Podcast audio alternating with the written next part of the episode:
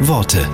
Dominik Frei, Katholische Kirche. Narren erzählen eine tiefe Wahrheit. Dieser Meinung ist der ehemalige Klinikseelsorger Wolfgang Reible.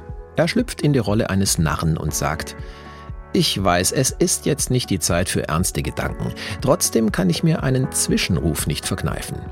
Denk an Gott. Dazu fordert der Narrenstab auf. Narrenzepter sagen manche zu dieser Keule mit dem eigenen Spiegelbild. Und es soll zeigen, wie lächerlich es ist, sich selbst an die Stelle des wahren Königs zu setzen. Denk an deinen Nächsten. Dazu ermahnen unüberhörbar die Schellen, die wir mit uns herumtragen. Buchstäblich auf Schritt und Tritt erinnern sie an die Worte des Paulus. Ein Mensch ohne Liebe ist wie dröhnende Schellen. Jeder Schellenträger, der in diesen Tagen durch die Straßen springt, will, dass auch dem Letzten die Ohren klingeln und er einsieht, ein Leben ohne Nächstenliebe ist hohl und oberflächlich.